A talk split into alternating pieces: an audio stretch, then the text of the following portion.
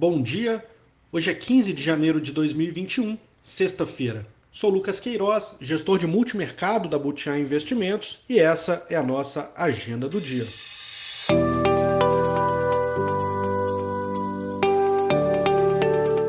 No exterior, repercute o plano de estímulo revelado pelo futuro presidente Joe Biden, que inclui passar de 600 para 2 mil dólares os cheques diretos às famílias, 70 bilhões para um plano nacional de vacinação e testagem, 370 bilhões para estados e governos locais que sofrem com a falta de receitas, outra parcela iria para o seguro-desemprego.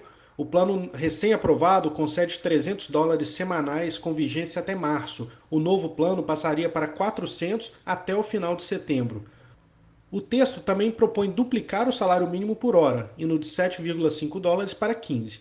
Outras medidas envolveriam ajudas às escolas, pequenas empresas e locatários de imóveis. Alguns parlamentares republicanos ponderam que talvez não seja possível aprovar tudo de uma só vez, e o plano deverá ser aprovado por tópicos. Ainda é esperado para as próximas semanas um plano de médio prazo que vise a recuperação de empregos. Vindo para o assunto do vírus, Embora o mercado tenda a pesar menos o efeito da pandemia nas economias que já estão em processo de vacinação, França e Alemanha estudam apertar ainda mais as restrições à mobilidade, à medida que leitos de UTI seguem com alto índice de ocupação. O Reino Unido, no entanto, espera que todas as pessoas acima de 50 anos estejam vacinadas até o final de março. Na agenda, dados americanos. Às 10h30, vendas no varejo de dezembro devem ter apresentado retração de 0,2%, e o índice de produção industrial na região de Nova York deve mostrar avanço nas primeiras semanas de janeiro.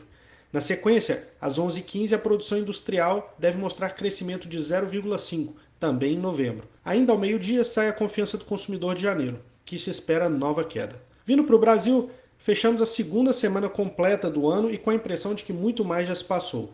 No balanço dos acontecimentos, tivemos uma surpresa para cima no IPCA de dezembro e um dado muito acima das expectativas no setor de serviço, referente a novembro.